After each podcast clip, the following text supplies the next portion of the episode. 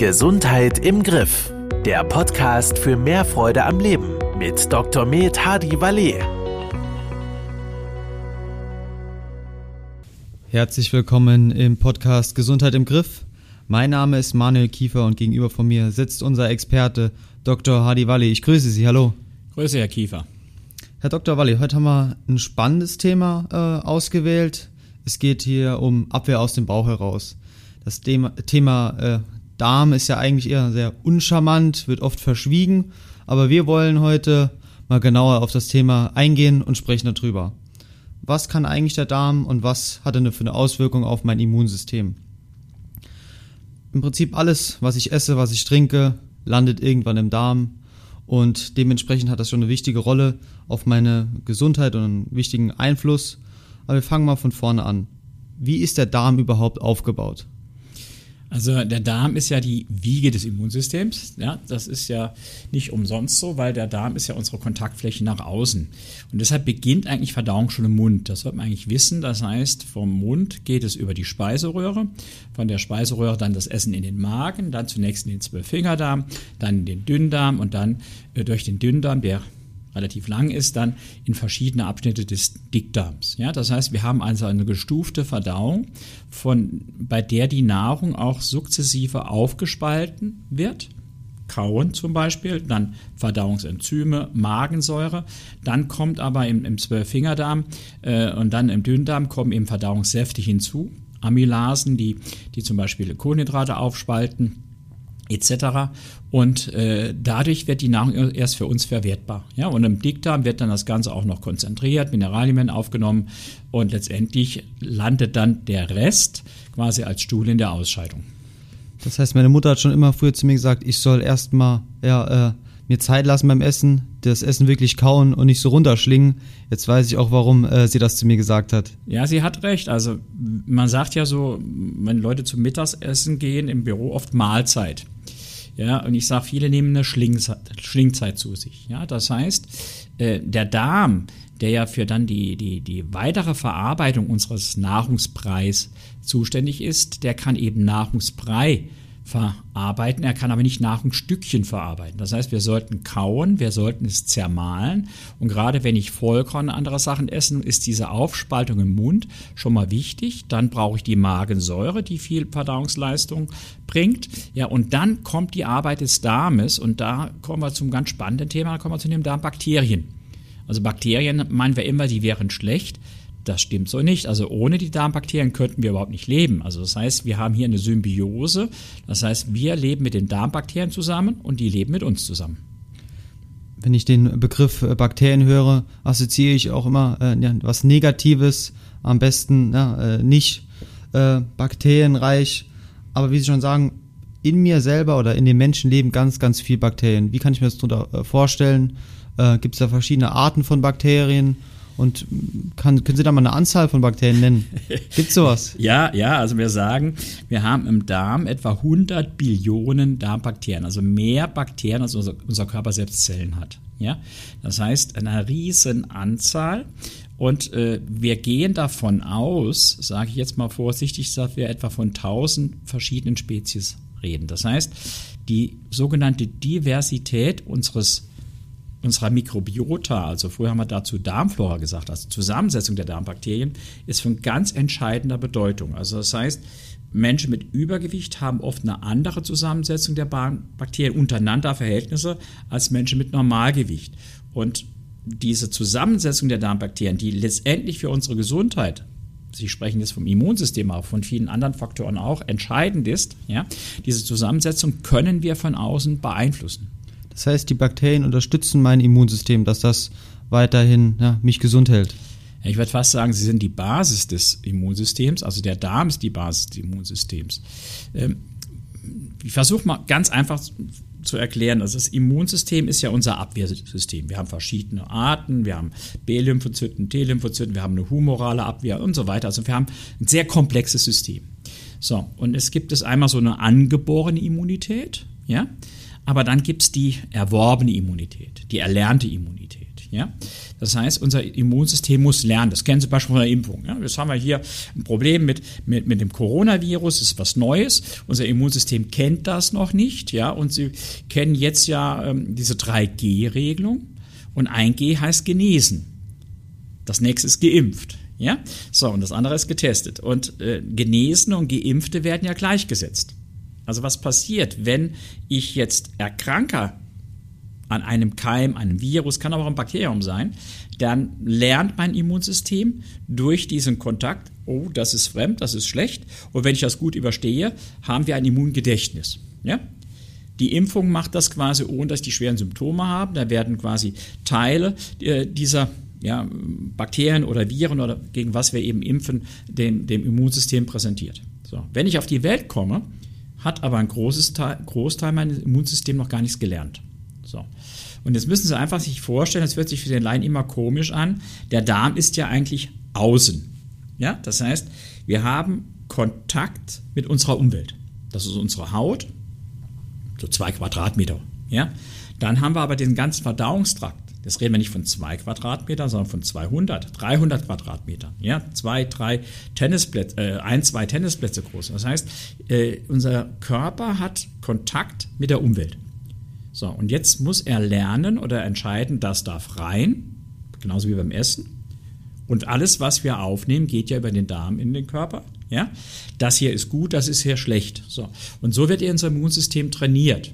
Ja, und dann haben wir ein Immungedächtnis und dann haben wir quasi einen Schutz. Also mal ganz einfach, ich war vor vielen, vielen Jahren nach Pakistan, ja, so und äh, da habe ich wirklich mal nicht dran gedacht und habe mir dort mit Leitungswasser die Zähne geputzt. Das hat mich zwei, drei Tage flachgelegt. Die Leute dort trinken das Wasser, weil deren Immunsystem diese Keime, die dort im Leitungswasser auch sind, einfach kennen. Sie kennen, wenn man im Ausland ist, muss man vorsichtig sein, was man isst. Wir Einheimischen haben kein Problem. Wir haben das trainiert.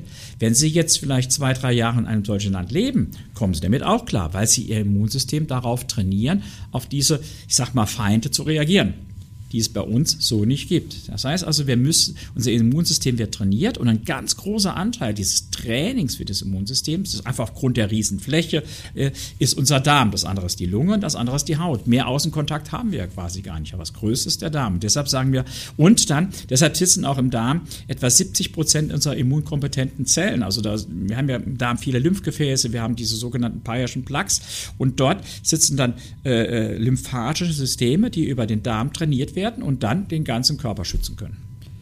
Vielleicht auch mal, ein, sag ich mal, ein Fun Fact: Der Dünndarm kann bis zu sechs Meter lang werden, wenn man ihn mal auslegen würde. Ähm, und die Falten und die Zotten äh, insgesamt bis zu sieben Kilometer lang. Das kann man sich ja gar nicht vorstellen, was ja in den Menschen überhaupt äh, da los ist und welchen Einfluss die Bakterien auf, äh, auf meinen Körper haben da sehen Sie, wie groß diese Kontaktfläche ist. Ja, also äh, einmal die Länge, das ist einfach, wenn es den Darm, äh, das, das kann man sich schon vorstellen, dass er bei gewissen Operationen, wenn man den Bauch aufmacht und sogenannte Divertikel, so Meckersches Divertikel sucht, was im Dünndarm vorkommt, da wird der wirklich vom Chirurgen komplett abgetastet, der Darm. Da sieht man wirklich, wie lang der ist. Aber Sie haben es richtig gesagt, äh, Falten und Zotten, also müssen Sie sich vorstellen, Berg und Tal, Berg und Tal, das vergrößert die Oberfläche nochmal viel, viel, viel mehr. Ja? Und das ist diese Kontaktfläche, mit der wir auch dann äh, aus der Nahrung ja viele Substanzen herauslösen und aufnehmen. Ja? Aber das ist auch eine Kontaktfläche, diese Schleimhaut, ja? muss er auch entscheiden, oder filtern. Ja? Es gibt heute so einen Begriff, der heißt Leaky Gut. Also Gut ist Englisch für den Darm und Leaky heißt durchlässig. Ich erkläre den Laien, der Darm ist ein ganz feines Filter. Und er lässt nur bestimmte Substanzen in unseren Körper und andere Substanzen werden herausgefiltert und ausgeschieden, beziehungsweise auch von den Darmbakterien, ich sage jetzt mal einfach mal bekämpft. Ja? Und wenn der Darm seiner Funktion gestört ist, gelangen jetzt Substanzen in unseren Körper, die eigentlich nicht dahin gehören. Und das ist bei vielen Menschen dann äußert sich das in der Nahrungsmittelunverträglichkeit zum Beispiel aber es können auch Entzündungsstoffe in den Körper kommen. Das kann dann zu einer Fettleber zum Beispiel führen. Das heißt, äh, äh, das kann wieder ein Wegbereiter sein für Typ-2-Diabetes. Also der Darm ist einmal für die Immunabwehr, für das Training, das Lernen des Immunsystems zuständig. Ja, andererseits aber auch für viele andere Funktionen. Er ist quasi die Verbindung zwischen Innen und Außen von unserem Körper. Vielleicht auch mal eine Frage, Begriff, der noch nicht gefallen ist, ist der Blinddarm. Welche Aufgabe hat der denn in meinem Darmtrakt überhaupt? Ja gut, das ist auch ein Immunsystem, eine Immunabwehr. Und wenn die Leute meinen, sagen, sie kriegen den Blinddarm rausgemacht, ja, das ist so, so ein Zipfel am Blinddarm. Wir nennen das äh, auf Deutsch den Wurmfortsatz. Ja? Das ist so eine kleine Aussackung, nochmal so, so ein kleines Schwänzchen quasi, äh, was aber voll mit lymphatischen Zellen ist. Ja, also wir rechnen das Immunsystem ähnlich zu den Tonsillen, also zu den Mandeln. Ja, so und früher war man großzügig, also in meiner Generation bekam jedes Kind so mit 12, 13 die Mandeln operiert. Ja, und der Blinder wurde oft auch weggemacht. Oder früher hat man, wenn eine Frau äh, einen Kaiserschnitt bekam, gleich den Blinder mit rausgemacht. Nach dem Motto, braucht man nicht, äh, äh, kann sich nur entzünden, raus damit. Heute wissen wir, nein, das kann das Immunsystem schon etwas beeinträchtigen. Also die Tonsillen, die Mandeln sind quasi eine Abwehrfunktion im, im Mund-Nasen-Rachenraum. Und auch der Blinddarm hat hier äh, Schutzfunktionen bei Durchfallerkrankungen etc. Also der Blinddarm ist nicht so ganz unnötig. Ja? Wobei, wenn er raus ist, äh, also er spielt jetzt nicht die entscheidende Rolle. Ja? Aber wie gesagt, wenn man kein Problem hat, lässt man das Ding drin. Was ich auch immer wieder gelesen habe, ist der Einfluss von Medikamenten auf meinen Darm. Das heißt, wenn ich eine starke Erkältung habe, muss Antibiotika nehmen. Welchen Einfluss hat das denn überhaupt auf meinen Darm? Ja, also wir reden ja inzwischen ja also von Darmbakterien, ja, die Mikrobiota nennt sich das, ja. Wenn man die bestimmt, bestimmt man die, die, die genetischen Sequenzen von diesen Bakterien, das nennt man dann das Mikrobiom. Aber die intestinale Mikrobiota, die Darmmikrobiota, äh, sind letztendlich Darmbakterien, wir haben gesagt 100 Billionen. So, und ein Antibiotikum geht eben gegen die, gegen Bakterien. Und jetzt haben wir leider keine Antibiotika, die jetzt sagen, ich gehe jetzt nur dagegen, dass Bakterien was Husten, Schnupfen macht, aber ich lasse die Darmbakterien völlig in Ruhe. Und der Darm ist ja die Eintrittspforte. Das heißt, alles, was Sie an Antibiotika schlucken, geht jetzt nächstes Mal durch den Darm und stört oder ich sage einfach mal jetzt, tötet dort auch bestimmte Darmbakterien ab. Und wir haben da so, so, so ein Gleichgewicht in diesem Darm. Ich habe gesagt, wir haben ganz viele verschiedene Darmbakterien und die, die, die stehen so in einem gewissen Gleichgewicht. Und wenn sie jetzt hier eine Dysbalance schaffen, ja, dann funktioniert der Darm einfach nicht mehr so gut. Also wenn, ich wenn man früher gesagt hat, äh, äh, wenn man die, die, die Füchse früher wegen Tollwut alle geschossen hat oder vergiftet hat, haben wir plötzlich eine Hasenplage gehabt. Das heißt, die Natur hat ja auch eine Balance. Und wenn wir Menschen von außen künstlich eingreifen, ja, dann kommt eine Dysbalance. So eine Dysbalance ist immer irgendwas, was aus dem Gleichgewicht ist und das aus dem Gleichgewicht ist schlecht. Welche anderen Aufgaben hat denn die Mikrobiota? Also die, die Mikrobiota ist für die Abwehr zuständig, sie trainiert unser Immunsystem. Äh, äh, zum Teil äh, bilden im Dünndarm äh, bilden wir äh, Vitamine, ja? wir, wir resorbieren, also nehmen Vitamine auf.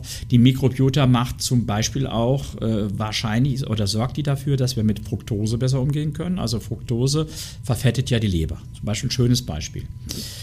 und Verdauung. Wenn ich jetzt einen Apfel esse, dann kaue ich den, dann kommt der Magen, wird er weiter aufgespalten. Ja? Dann kommt in den, äh, zuerst mal den oberen Dünndarm, da wird er weiter aufgespalten. Und jetzt beginnen die Darmbakterien schon, äh, diese Fructose zum Teil umzuwandeln ja, in Glucose. Ja? So. Äh, sodass die Leber entlastet ist. Also es kommt weniger Fructose in der Leber an, weil die Fructose kann die Leber, in, wenn sie in großen Mengen sehr schnell die Leber überflutet, verfetten. Trinke ich jetzt einen Apfelsaft, schießt das Ganze durch. Der Darm hat überhaupt keine Zeit, uns bei der Verstoffwechslung der Fructose zu unterstützen und die Leber wird über, überflutet. Ja? Das ist beispielsweise so ein schönes Beispiel, wie, die, wie der Darm uns bei der Verdauung unterstützt. Ja, wo hängt denn oder was ist jetzt die Zusammensetzung der Mikrobiota? Wovon hängt die denn überhaupt ab? Ist die bei jedem Mensch identisch? Gibt es hier äußerliche Einflussfaktoren? Ähm, was kann ich dafür tun? Also gibt es sogar so schöne Untersuchungen so auf so, so Inseln, äh, wo so relativ wenig Ureinwohner wohnen, äh, dass man sogar über die Heute kann man die Mikrobiota sehr genau bestimmen über sogenannte Sequenzanalyse, also was man früher versucht hat anzuzüchten, das war Kaffeesatz lesen, weil man nur 10, 15 Prozent überhaupt der Darmbakterien so anzüchten konnte. Heute kriegen wir das über diese sogenannte Sequenzierung sehr genau hin. Sie können sogar über die Sequenzierung zum Teil feststellen, wer miteinander verheiratet ist. also wirklich. Also das heißt, die Umwelt beeinflusst uns sehr, sehr stark. Ja, das heißt, äh, ich habe gesagt, äh, das, das Immunsystem muss lernen. So, und das erste Mal, wo unser Immunsystem über den Darm was lernt, ist bei der Geburt. Weil beim Durchtritt durch den Geburtskanal nimmt das Kind ja auch Bakterien aus der Scheidenflora der Mutter auf, diese Vaginalflora. Das Kaiserschnittkind hat das nicht, das kommt quasi steril auf die Welt und hat dann oft viele Probleme mit dem Immunsystem, mit Erkältung etc. Kann man heute ausgleichen durch Probiotika, indem man quasi das zuführt. Das heißt, das ist unser Erstkontakt. Ja? Dann habe ich gesagt, kommt es darauf an, wo ich aufwachse. Wachse ich in Pakistan auf oder in Omersheim? Ja? Das heißt also, mit welchen Bakterien habe ich Kontakt? Dann hängt es davon ab, wie ich mich ernähre. Weil diese Darmbakterien, die brauchen ja Futter. Das sind ja Lebewesen. Ja? Und äh, die, die leben zum Beispiel am liebsten von diesen sogenannten Ballaststoffen löslichen Ballaststoffe. Nicht nur Vollkorn, sondern auch viel in Gemüse etc. Das heißt, wenn wir eine ballaststoffarme Ernährung haben, viel gehärtetes Fett essen, ja, hochverarbeitete Kohlenhydrate, dann, dann, wie soll ich sagen, sind unsere Bakterien nicht so ganz glücklich. Wie ein Rasen, der wenig Wasser hat, der wenig Dünger hat, dann ist dieser Bakterienrasen, wir reden wirklich von Bakterienrasen in dem Zusammenhang, ja, der ist der, wie soll ich sagen, fleckig. Ja? So, und dann arbeiten nicht mehr gut. Das heißt, Umwelt spielt was erst. Dann Alkohol ist natürlich ein Gift für unsere Darmbakterien. Dann nicht nur, die Pro, äh, nicht nur Antibiotika, auch andere Medikamente können das beeinflussen. Selbst Stress hat einen Einfluss drauf. Aber auch, wo sind, sind sie geografisch aufgewachsen? Ja, und auch selbst ihre, es gibt auch wirklich so, so ethnische Faktoren, ja, also, äh, äh, also es, äh, im Alter verändert sich, also es gibt sehr, sehr viele Faktoren, die die äh, Mikrobiota, also die Zusammensetzung der Darmbakterien verändern. Und unsere Western Style Diet, also wir essen heute hochverarbeitete Lebensmittel, wir essen viele gehärtete Fette, wir essen viele raffinierte Kohlenhydrate, wir trinken Alkohol, wir trinken Fruchtzucker statt Obst zu essen, etc. Wir haben Stress, wir pflegen den Darm nicht, ja. Bei jedem bisschen Erkältung wird gleich ein Antibiotikum genommen, etc. Das führt natürlich dann in einen Teufelskreis, der dann auch zum Beispiel in Übergewicht münden kann. Übergewicht münden kann. Wie kann ich mir eine Veränderung im Alter vorstellen?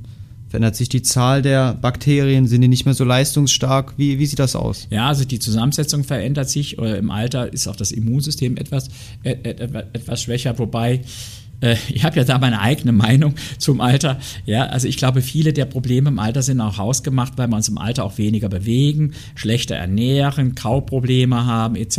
Ja, äh, das heißt also äh, im Alter dann viele Menschen auch weil sie einen ungesunden Lebensstil pflegen, dann viele Medikamente einnehmen, die sich wieder negativ auswirken. Also das Alter ist für alles ein Risiko, selbst fürs Sterben. Ja, aber das Alter wird immer so, so, wie soll ich sagen, so fatalistisch vorgeschoben. Also kann man nichts machen muss ich halt irgendwas nehmen. Äh, ich denke, wer kann da schon durch einen guten Lebensstil etc., eine gute Ernährung, ja, dann aber auch durch Unterstützung, also wenn ich im Alter gewisse äh, Schwächen habe oder ich habe gesagt, bei Kindern, äh, die Kaiserschnittkindern, sowas kann man auch die Mikrobiota aufbauen. Es gibt ja Probiotika, also äh, quasi Darmbakterien, wie, wie wenn sie einen Rasen einsehen. Es gibt die Präbiotika, das ist wie ein Dünger, also die Ballaststoffe, oder sie kombinieren Probiotika, also lebende Bakterien mit Präbiotika, mit Dünger, dann haben sie Symbiotika. Ja? Und diese Symbiose, diese Kombination kann sich sehr, sehr positiv auf den Darm auswirken. Also deshalb zu sagen, im Alter wird alles schlechter, sagen wir es, das muss nicht zwangsläufig so sein. Sie sprechen schon an, ja, Prä- und Probiotika. Kann ich da einfach in die Apotheke gehen? Kann ich da mal was kaufen? Ist das äh, im Prinzip alles identisch? Wie, wie wird sowas dosiert? Gehe ich da am besten zum Arzt und lass mich beraten? Wie ist Ihre Einschätzung da? Also, äh, da wird vieles angeboten. Und ich kenne Firmen, die haben Probiotika, ich sage, für Blasenentzündung, für, für die Entzündung, für das und, und jenes. Also ich sage am Ende noch Probiotika gegen abstehende Ohren und sonst was. Also wir sind hier am Anfang einer Forschung. Wir haben die letzten Jahre sehr viel gelernt über den Darm. Aber ich sage, wir wissen noch bei weitem nicht alles. Aber es gibt so ein paar gesicherte Hinweise. Wir wissen heute, äh, welche Keime was bewirken, aber nicht so ganz spezifisch. Aber äh, wie soll ich sagen, bei, bei, äh, beim Immunsystem wissen wir, welche wichtig sind. Sie brauchen, äh, wenn Sie so ein Leaky Gut haben, gibt es ganz gute Daten. Und was sich gezeigt hat, ist immer so gewisse Standards, Bifid äh, Bifidobakterien zum Beispiel in Kombination mit Fructoooligosacchariden. Ja? Dann wissen wir Keimzahlen 10 hoch 9 oder mehr. Und dann ist es auch sinnvoll, gewisse Kombinationen von Probiotika äh, einzusetzen. Also ein einzelnes Probiotikum, also es wird ja manchmal so Lactobacillus defensii, irgend so ein Lebensmittel mit einem Keim. Ich sage, das ist wie, also die, die Darmbakterien müssen wir verstehen wie eine Fußballmannschaft. Ja, sie sind ja Sportler, Fußball interessiert. Ja, und äh, ein Ronaldo äh, gegen den FC Bayern geht nicht. Und äh, ein Manuel Neuer gegen eine Mannschaft geht auch nicht. Ja? So. Und der, der, der Trainer kann ja die Mannschaft auch mal offensiv oder defensiv aufstellen. Und so ähnlich kennen wir so vielleicht vier, fünf große Kombinationen, die schon einigermaßen funktionieren, aus Erfahrung heraus. Ja? Äh, aber dass man jetzt wirklich so ganz spezifisch gegen die Erkrankung, gegen das, gegen das oder für den Typen, es wird aufgrund von Analyse, Analysen des Darms genau sagen kann, da wird viel Marketing betrieben. Aber dennoch bin ich ein Freund von, von Probiotika. Es gibt ja ganz gute Kombinationen. Ja, wie gesagt, die sollten gewisse Kriterien erfüllen. Wie gesagt, eine standardisierte Keimzahl, äh, gewisse Kombinationen mit sag mal, Unterstützung, also Fructooligosachariden gehören meiner Meinung nach oft dazu. Und da gibt es schon einige Präparate. Da kann man sich in der Apotheke beraten lassen, man kann sich aber beim Arzt beraten lassen. Ja, übers Internet, da gibt es auch vieles, was darüber hinausgeht, was nicht unbedingt sinnvoll ist. Vielleicht dann auch zum Abschluss, wie kann ich meine guten Darmbakterien, damit auch mein Immunsystem fördern, damit ich langfristig keine Probleme habe, äh, was mein Darm angeht. Also wenn Sie echt Darmprobleme haben, und das scheint ja in der Bevölkerung recht häufig zu sein, wenn ich abends Fernsehreklame sehe, also ähm, äh, dann würde ich mir schon jetzt mal bei einem Arzt oder bei jemandem Ernährungstherapeuten, jemandem Spezialisten, der sich auf dieses Thema der sich da weitergebildet hat, mal versuchen schon mal erstmal eine Analyse zu machen. Wir können diese Bakteriengruppen schon mal zusammenfassen. Man kann nicht den ganzen Darm äh, Mikrobiota analysieren, aber da sind wir ganz schnell bei 300, 400 Euro. Ja, also oft reicht es schon mal, wenn man so, so Gruppen analysiert. Ja, so, dann kann man mal gucken, wenn da grobe Ausschläge sind, sage ich mal, ja, dann kann man durch Probiotika zuerst mal ein bisschen aufforsten. Ja, dann sollten Sie immer auf eine ballaststoffreiche, abwechslungsreiche Ernährung achten. Das heißt also, wenn Sie Kohlenhydrate essen, und ganz verboten sind sie nicht, dann sollten Sie immer Vollkornprodukte bevorzugen. Aber wie ich vorhin schon gesagt habe, Gemüseballaststoffe sind enorm wichtig. Also ich bin so ein Freund äh, von einem Ballaststoff, der im Hafer drin ist. Ja? Aber Hafer ist ja kohlenhydrathaltig, den kann man isolieren. Deshalb verwenden wir den bei Bodymeat in vielen Shakes, da heißt Beta-Glucan. Ja? Dieses Beta-Glucan zum Beispiel wird von Darmbakterien umgewandelt. Also die helfen uns im Körper in sogenannte kurzkettige Fettsäuren die A den Darm abdichten, die B, sag mal, die, die sich ähm, positiv auf äh, die Insulinresistenz auswirken, also äh, dem Körper helfen zu verdauen mit weniger Insulin, sage ich mal, und die auch noch eine nachhaltige Sättigung machen, also zentral im, im, im, im Sättigungszentrum im Hypothalamus, also im Gehirn. Ja, Gewisse Ballaststoffe machen also langfristig satt. Das heißt, wenn man sich da beraten lässt, ja, so, oder bei der Ernährung dann darauf achtet, wie gesagt, wie Gemüse, dann gehärtete Fette sollten Sie weglassen, also, also hochverarbeitete Lebensmittel, Wurstwaren etc. Ja. Alkohol ist für den Darm nicht gut und natürlich je höher prozentig, desto schlimmer eigentlich wieder. Ja. Also Alkohol dann wirklich äh, reduziert, eher in Maßen und wenn ich ein Gläschen Wein zum Essen trinke, macht das gar nichts, weil die Kombination macht es ja auch, weil ich ja dann wieder viele Ballaststoffe gegessen habe. Ja. Dann ähm, äh, Stress, dadurch haben sie Adrenalin, Cortisolausschüttung, was für den Darm auch nicht gut ist. Bewegung hilft dem Darm bei der Unterstützung. Eigentlich, am Ende ist es so, was wir eigentlich grundsätzlich immer empfehlen, das ist eigentlich einfach am Ende, mediterrane Low-Carb-Ernährung, ausreichend Schlaf, Bewegung, also wie wir es eigentlich grundsätzlich empfehlen, ist für unseren Darm auch gut. Und wenn ich mir jetzt unsere mediterrane Low-Carb-Pyramide anschaue, da steht ja an der Basis auch ganz viel Gemüse und auch kohlenhydratarmes Obst. Das ist Darmpflege pur. Was mir auch immer persönlich hilft, ist viel Flüssigkeit, viel Wasser trinken. Das ist genau. auch mal so ein Aspekt, äh, wo ich das auch wirklich merke, wenn ich über den Tag äh, vielleicht nicht so viel Zeit habe, äh, nicht genug trinke, dann merkt das auch mein Körper im Endeffekt. Ja, das ist ein großes Problem. Die meisten Menschen trinken zu wenig. Ich lasse also in den Ernährungskursen oft Trinkprotokolle führen. Und dann sollten wir einmal gucken, dass man, sag mal, ja, diese zwei bis drei Liter, also ich frage immer, wer schafft die drei Liter, das ist schon sehr viel, aber die meisten Menschen trinken zwischen ein und anderthalb Liter. Und ich sage so zwei Liter mindestens zweieinhalb. Und das nächste Problem ist aber nicht den ganzen Tag nichts trinken und dann abends zwei Liter auf einmal, dann raubt Ihnen das auch den Nachtschlaf, sondern wir sollten eigentlich gleichmäßig trinken. Also starten Sie in den Tag schon mal mit einem großen Glas Wasser. Ja, das heißt, über Nacht trinken wir ja wenig, wir scheiden aus, wir dünsten aus, ja, sodass wir am Morgen, deshalb steigen wir so gern morgens auf die Waage, schon mal leichter sind. Teil davon ist aber auch Wasser, und Teil ist natürlich auch Fettverbrennung über Nacht, aber dass wir schon mal Flüssigkeit haben. Das ist A für die Verdauung gut, aber insgesamt für den Stoffwechsel. Und äh, ich mache ja kein Hehl draus, ich trinke relativ viel Kaffee, aber ich versuche dann immer auch Tasse Kaffee, Glas Wasser. Tasse Kaffee, Glas Wasser. Das heißt, äh, immer wenn ich da in den Sozialraum gehe und mir einen Kaffee hole, dann trinke ich manchmal einfach auf Ex und Glas Wasser und dann weiter. Also man muss sich quasi ein bisschen dazu zwingen zu trinken. Gerade ältere Menschen, haben wir vorhin gesagt, Darm und sowas, ist oft ein Problem, dass die Verstopfung haben bei älteren Menschen. Bewegungsmangel, zu wenig Flüssigkeit und zu wenig Ballaststoffe, weil sie oft Kauprobleme haben. Wenn ich im Süden im Urlaub bin, wenn ich mir einen Kaffee bestelle, wird eigentlich immer pauschal ein Glas Wasser dazugestellt.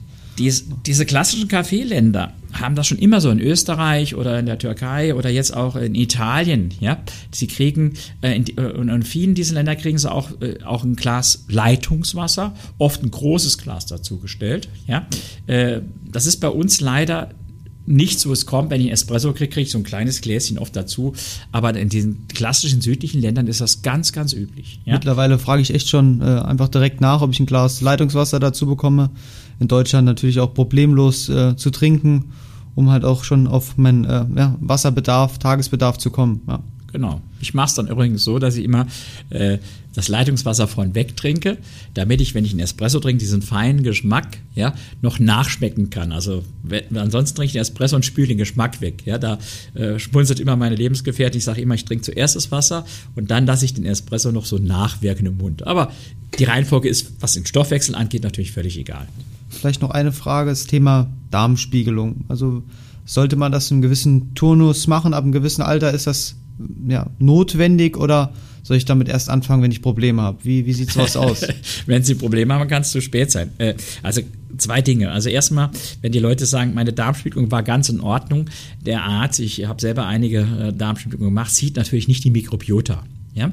Also das heißt, die Zusammensetzung der Darmbakterien, ob jetzt die, äh, mein Darm-Immunsystem da ein Problem hat, sehe ich bei der Darmspiegelung nicht. Ich spüle auch nicht alle Darmbakterien aus bei der Vorbereitung. Warum ist die Darmspiegelung so wichtig? Ganz einfach, weil ich mit der Darmspiegelung Polypen, also Veränderungen der Darmschleimhaut erkenne. Und zwar in Stadien, wo man die während der Darmspiegelung relativ einfach mit so einer Schlinge, sage ich jetzt einfach mal, entfernen kann. Ja? Und wenn ich das nicht tue, dann wachsen diese Polypen vor sich hin, werden immer größer und entarten dann und werden dann zu Darmkrebs. Und dann irgendwann kriege ich Beschwerden. Also wenn Sie auf Ihre Beschwerden warten, ist es sicherlich zu spät. Und man sagt heute ab 50 sollte man sich eigentlich schon mal prophylaktische Darmspiegelung machen. Und äh, es gibt auch, ich sage einfach mal, eine familiäre Häufung von Darmkrebs. Dann ist es umso wichtiger. Ja, also das heißt, äh, und es gehört heute zur Vorsorge, also da muss man nicht nichts selbst bezahlen oder sowas, ja, sodass man sich da eine Darmspiegelung machen lassen kann. Und seit diese, also sie ist auch effektiv, das ist nachgewiesen, weil es, es geht nicht nur um Diagnostik, sondern Sie können direkt diese Polypen entfernen und haben damit das, nicht das Risiko, dass die in zwei, drei Jahren entarten. Und dann Je nach Befund wird das dann nach zwei oder fünf Jahren kontrolliert.